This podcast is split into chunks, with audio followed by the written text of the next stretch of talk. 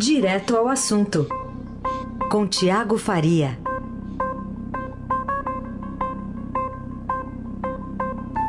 Nesse horário, nessas férias do Neumann, a gente tem aqui Tiago Faria com a gente no Jornal Eldorado com os principais assuntos da política.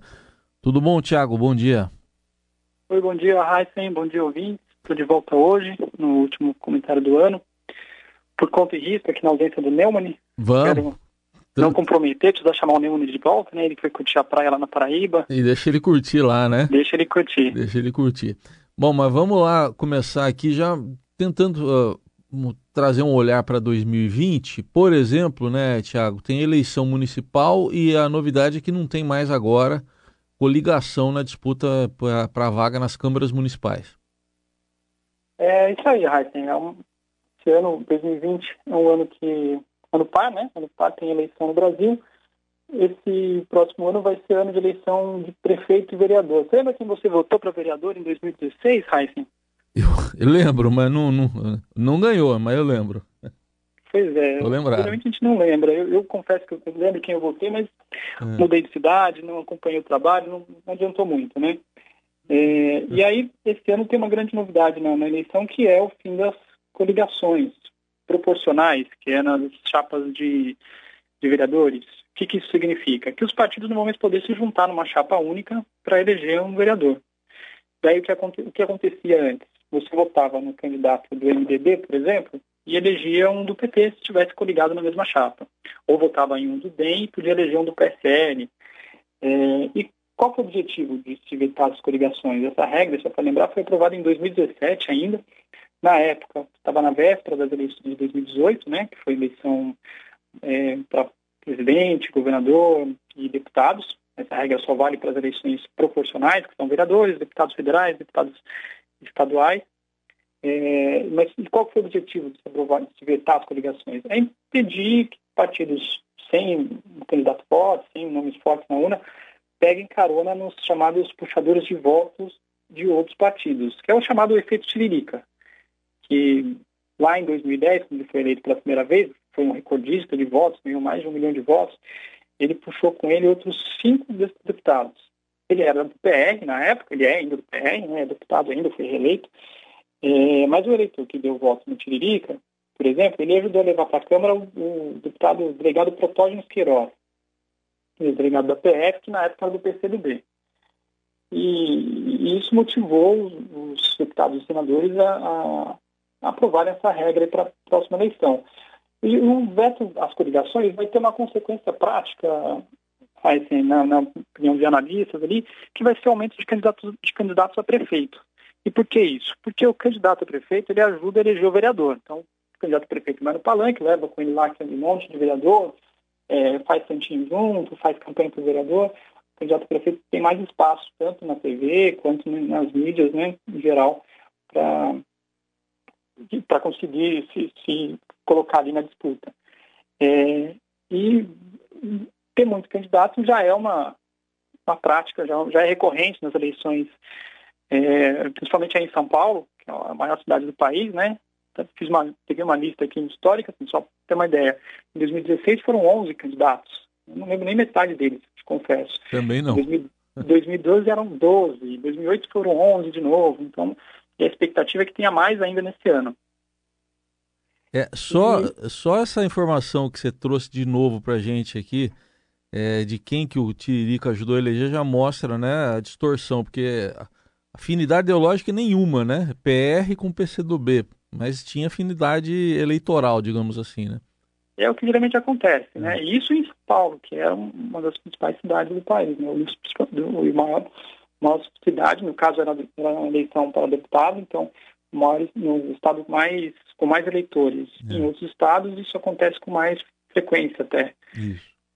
Agora, a... Ah, diga, diga, pode completar. Não, pode, pode falar, desculpa. É, não, você estava falando da eleição municipal, agora justamente por causa dessa eleição municipal, o trabalho do Congresso vai ser bem mais curto nesse ano agora que vai entrar. Pois é, a gente tem. A campanha oficialmente, a gente começa lá em agosto, mas você tem a pré-campanha, né? Principalmente nas redes sociais. Então a expectativa é que o Congresso, de fato, mesmo trabalhe até abril ali, vamos, vamos ser otimista, né? Uns três meses de trabalho E a prioridade na pauta do Congresso para 2020, aí já tendo um olhar para o ano que vem, continuam sendo as pautas econômicas. É, a reforma tributária, por exemplo, já começou a andar, começou a ser discutida, mas está muito indefinida ainda. O governo desistiu, inclusive, nesse mês de mandar uma proposta. É, a Câmara e o Senado não se entendem qual que é o melhor projeto para ser votado. É, você tem também a reforma administrativa que tinha sido prometida pelo governo, nem chegou a ser enviada ainda está em compasso de espera. É, tem ainda a questão da segunda instância, que antes do recesso foi uma das principais, os principais temas de debate na, na Câmara e no Senado, depois da decisão do Supremo de derrubar aquela, aquele entendimento que previa a prisão após condenação em segunda instância. A prioridade no Congresso é para a PEC, que está na Câmara. O relator é o deputado Fábio Prade, do PSB, P de dado. Ele prevê votar essa PEC até abril na comissão especial. Mas é só um, um, avanço ali, né? Porque aí ainda vai faltar plenário da Câmara, vai faltar comissões do Senado, o plenário do Senado, ou seja, dificilmente isso acaba antes de começar as campanhas ou as pré-campanhas, né? Porque campanha mesmo, como tinha dito, é só em agosto. Mas a partir de maio, junho ali, já está todo mundo na rua, aí, principalmente nas redes sociais, que é onde estão sendo feitas as campanhas hoje em dia. E em relação ao Supremo, hein, eh, Tiago, o que, que dá para esperar? Esse ano que está terminando foi bem movimentado lá no Supremo Tribunal Federal. E para 2020? Foi, foi um ano de bastante polêmica também. O presidente do Supremo, ministro Dias Toffoli, ele divulgou ali uma, uma, pauta, claro que isso pode mudar, mas ele divulgou antes de sair de férias, sair do recesso, né, de férias não porque ele está de plantão, mas sair do recesso, ele divulgou ali uma programação de votações para 2020. E ele deixou de fora as chamadas pautas de costume, que costumam incomodar ali, principalmente os interesses de grupos religiosos, como os evangélicos. É, vou te dar um exemplo, ah, é, o, o, recurso que discute a descriminalização do porte de drogas para o consumo pessoal, legalização da maconha, né? É, o assunto estava previsto para você votar em 2019, não foi, foi sendo adiado e foi adiado agora indefinitivamente, indefinidamente. É, não tem prazo para ser votado. Mas, por outro lado, não é no plenário, uma, uma, um, um, recurso que deve, uma, um julgamento né, que deve ter bastante polêmica ali nesse primeiro semestre, é o recurso do Lula que pede a suspeição do juiz, ex-juiz Sérgio Moro. Está é, tá na mão do Gilmar Mendes, que é o pediu vista, ele prometeu liberar no primeiro semestre, ou seja, antes das campanhas teremos alguma decisão, está é, tá lá na segunda turma do STF, que antigamente era chamado de Jardim do Éden, pelos advogados de defesa. E sabe por quê? Hum. Porque soltava todo mundo. Isso mudou um pouco depois que saiu o Toffoli e entrou a ministra Carmen Lúcia.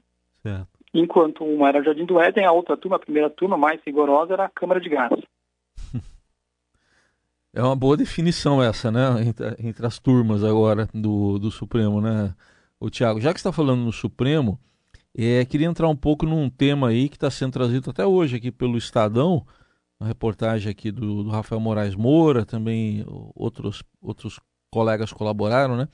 A maioria do Supremo está defendendo, até com declarações, né? tem os nomes aqui dos ministros, o juiz de garantia.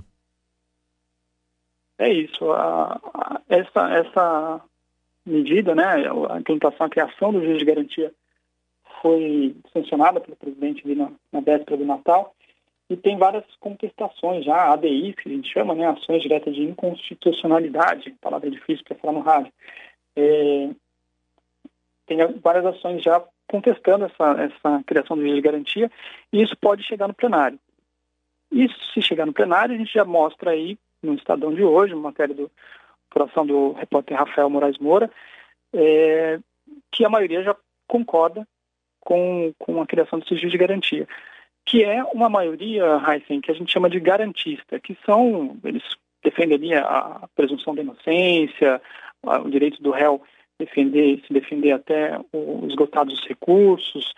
É, e aí você tem, qual, é o, qual é o quadro hoje em relação à questão do juiz de garantia? Você tem a culpa do, do judiciário, pelo menos a maioria da culpa do judiciário, né, formada aí pelo Supremo, a favor do juiz de garantia, e vamos dizer assim, a base, que são os juízes de primeira instância, contrários. E vai afetar quem? Vai afetar o juiz de primeira instância.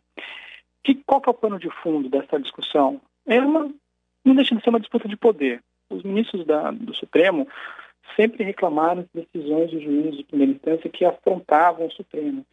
É, não, não, não sou tão experiente assim quanto o, o Neumann, eu como nosso glorioso comentarista Roberto Godoy, mas agora em 2020, Heisen, eu completo 15 anos na cobertura de política. E uma das primeiras operações que eu cobri foi a Operação Satyagraha. Não sei se você lembra dela, que tinha lá o juiz Fausto de Santos, e um dos episódios que ficou marcado nessa operação foi o prende-solta do eh, empresário, do banqueiro, né, Daniel Dantas, do Opportunity.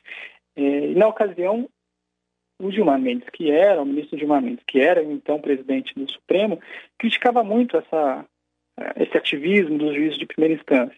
Então, ou seja, essa disputa não, não é de hoje, não vem de hoje que essa disputa entre ministros de cortes superiores e, e, e juízes de primeira instância acontece. Isso é o pano de fundo dessa diferença de interpretação entre cúpula do judiciário e base do judiciário. Muito bem, vamos acompanhar então, que enfim, é aquela coisa, né? O, a gente fala muito isso do presidente da Câmara, do presidente do Senado, eles que controlam a agenda, no Supremo é o presidente que também controla a agenda e pelo que ele faz ou deixa de fazer, a gente fica sabendo, né, mais ou menos como é que vai ser o ano, né, Tiago? Sim, sim, é. Bom, Eles que definem quais as polêmicas a gente vai discutir. É isso aí. Eu queria agora que você contasse uma história que é bem curiosa. A gente acompanhou agora recentemente uma operação da Polícia Federal, teve como alvo o deputado federal Wilson Santiago, lá do PTB da Paraíba. Ele escondia o celular num. Era um bom esconderijo esse daí? Que, que, que lugar era esse? Eu, eu não guardo meu celular na geladeira, não, Raíssa. Não sei se alguém faz isso, mas eu peço que achei muito inusitado. Mas, enfim, é, piada à parte, essa é mais uma, uma imagem que vai entrar para a galeria da corrupção no país, né? Ao lado do dólar na cueca, da corridinha com a mala de dinheiro, do bunker de propina onde se guardava caixas e caixas com dinheiro. É, o celular na, na, na, geladeira, essa eu nunca tinha visto. E para quem não viu, né, vou contar a história, para quem não viu, o APF encontrou na operação que ele fez contra o deputado Wilson Santiago, deputado do PTB da Paraíba, a, a, a PF foi lá na casa dele, de João Pessoa, foi lá dentro da geladeira, fazendo busca e apreensão, encontrou dentro de, uma, dentro de um frigobar que ficava no quarto dele é, um, uma caixa de remédio, viu? um remédio Saxenda, não, não conhecia, mas fui pesquisar aqui, é um remédio para emagrecer, viu? Assim, hum. O deputado estava preocupado com o peso. Estava ali do lado do, do, uma garrafa que parece ser de um suco, um Danone, tinha lá um remédio e foi abrir a, a caixa do remédio, tinha um celular, um celular moderno, tem um smartphone, guardado ali. Como o deputado vai explicar isso, não sabemos, né? Mas indica que alguma coisa que estava querendo esquecer. Pois é. esconder, né? E, uhum. e, só, só para complementar, a investigação do caso, Heisen, teve origem também com uma delação, viu? Com uma delação de um dono de uma construtora que falou que foi, contratado, foi contratado para construir uma adutora, que é um levar água ali para o sertão do estado, sertão da Paraíba, estado do Rio Santiago, mas só poderia ser contratado se tivesse um acerto de propina para o Rio Santiago, deputado, e para o prefeito, também foi alvo da operação, o prefeito João Bosco, no Nato Fernandes. A obra era de 24 milhões, 24,8 milhões, quase 25 milhões, e o montante da, da propina, segundo a PR, vamos deixar claro, era de 1,2 milhão. E, Heisen, é, a gente estava falando da pauta do Congresso, uma das Sim. primeiras do ano culto do Congresso, né, uma das coisas que os deputados devem fazer assim que retornarem do recesso, em fevereiro, é justamente analisar se confirma ou não o afastamento do deputado. O afastamento dele foi determinado pelo ministro Celso de Mello, do Supremo, no último dia 21. Oficialmente está afastado, mas está no recesso, então não tem muita consequência prática. Mas depois que o Supremo afastou lá em 2017 o Aécio, senador, na época, senador, hoje deputado federal Aécio Neves, uhum. é, o Supremo decidiu ali que esses afastamentos precisam passar pelo plenário da, da Câmara ou do Senado, no caso do senador, né? E o nosso repórter aqui da Sucursal de Brasília, Daniel Vetterman, falou com alguns deputados e eles já falam que o afastamento deve ser derrubado, viu, pelo plenário da Câmara. A votação, em princípio, é secreta, então não tem preocupação de ninguém de ter ali a lista de veja quem liberou e o deputado que tinha celular dentro da geladeira. É, geralmente é um, é um, tipo de divulgação que os deputados consideram bem popular, isso tira voto. Sim. E os integrantes, alguns deputados que o Daniel falou ontem, avaliam que reverter esse afastamento do, do Wilson Santiago vai ser mais uma investida contra o que eles chamam de ativismo judicial do Supremo. Ativismo judicial, geralmente, contra quem deve alguma coisa, né? É. Bom, os envolvidos negam, né? Mas, enfim, o, a, a investigação está em andamento ainda. Chamou atenção aqui, é, é, o nome da doutora, a doutora Capivara. A gíria do doutora é. Capivara, pois é. é mais uma Capivara. Na gíria policial... É porque na gíria policial, puxar capivara é, é, se diz isso, né? É puxar é a, ficha, a ficha corrida, né? A folha corrida. Aí do, suspeitos. Muito bem. E, e, Brasília, como é que tá? Calminha aí nesses dias? É só preparativos para o Réveillon? Como é que é o Réveillon aí? Olha só, a gente está aqui na expectativa da volta do presidente Jair Bolsonaro, que a princípio ia passar a virada de ano na Bahia com a filha Laura, deixou a mulher aqui, mas acho que ele desistiu de deixar a mulher sozinha aqui no, no em Brasília e resolveu voltar, viu, Heisen? Ah, não sabemos ainda se vai ter alguma festa, qual vai ser a programação, mas fora isso, Congresso, Planalto e Supremo, todos vazios, só em fevereiro. Só em fevereiro. Tá aí, comentário hoje do Tiago Faria com os principais assuntos desse último dia do ano de 2019. A gente se fala só no ano que vem. Feliz ano novo, Tiago. Para você também, para os nossos ouvintes. Um grande abraço, Raíssa. Valeu, tchau, tchau.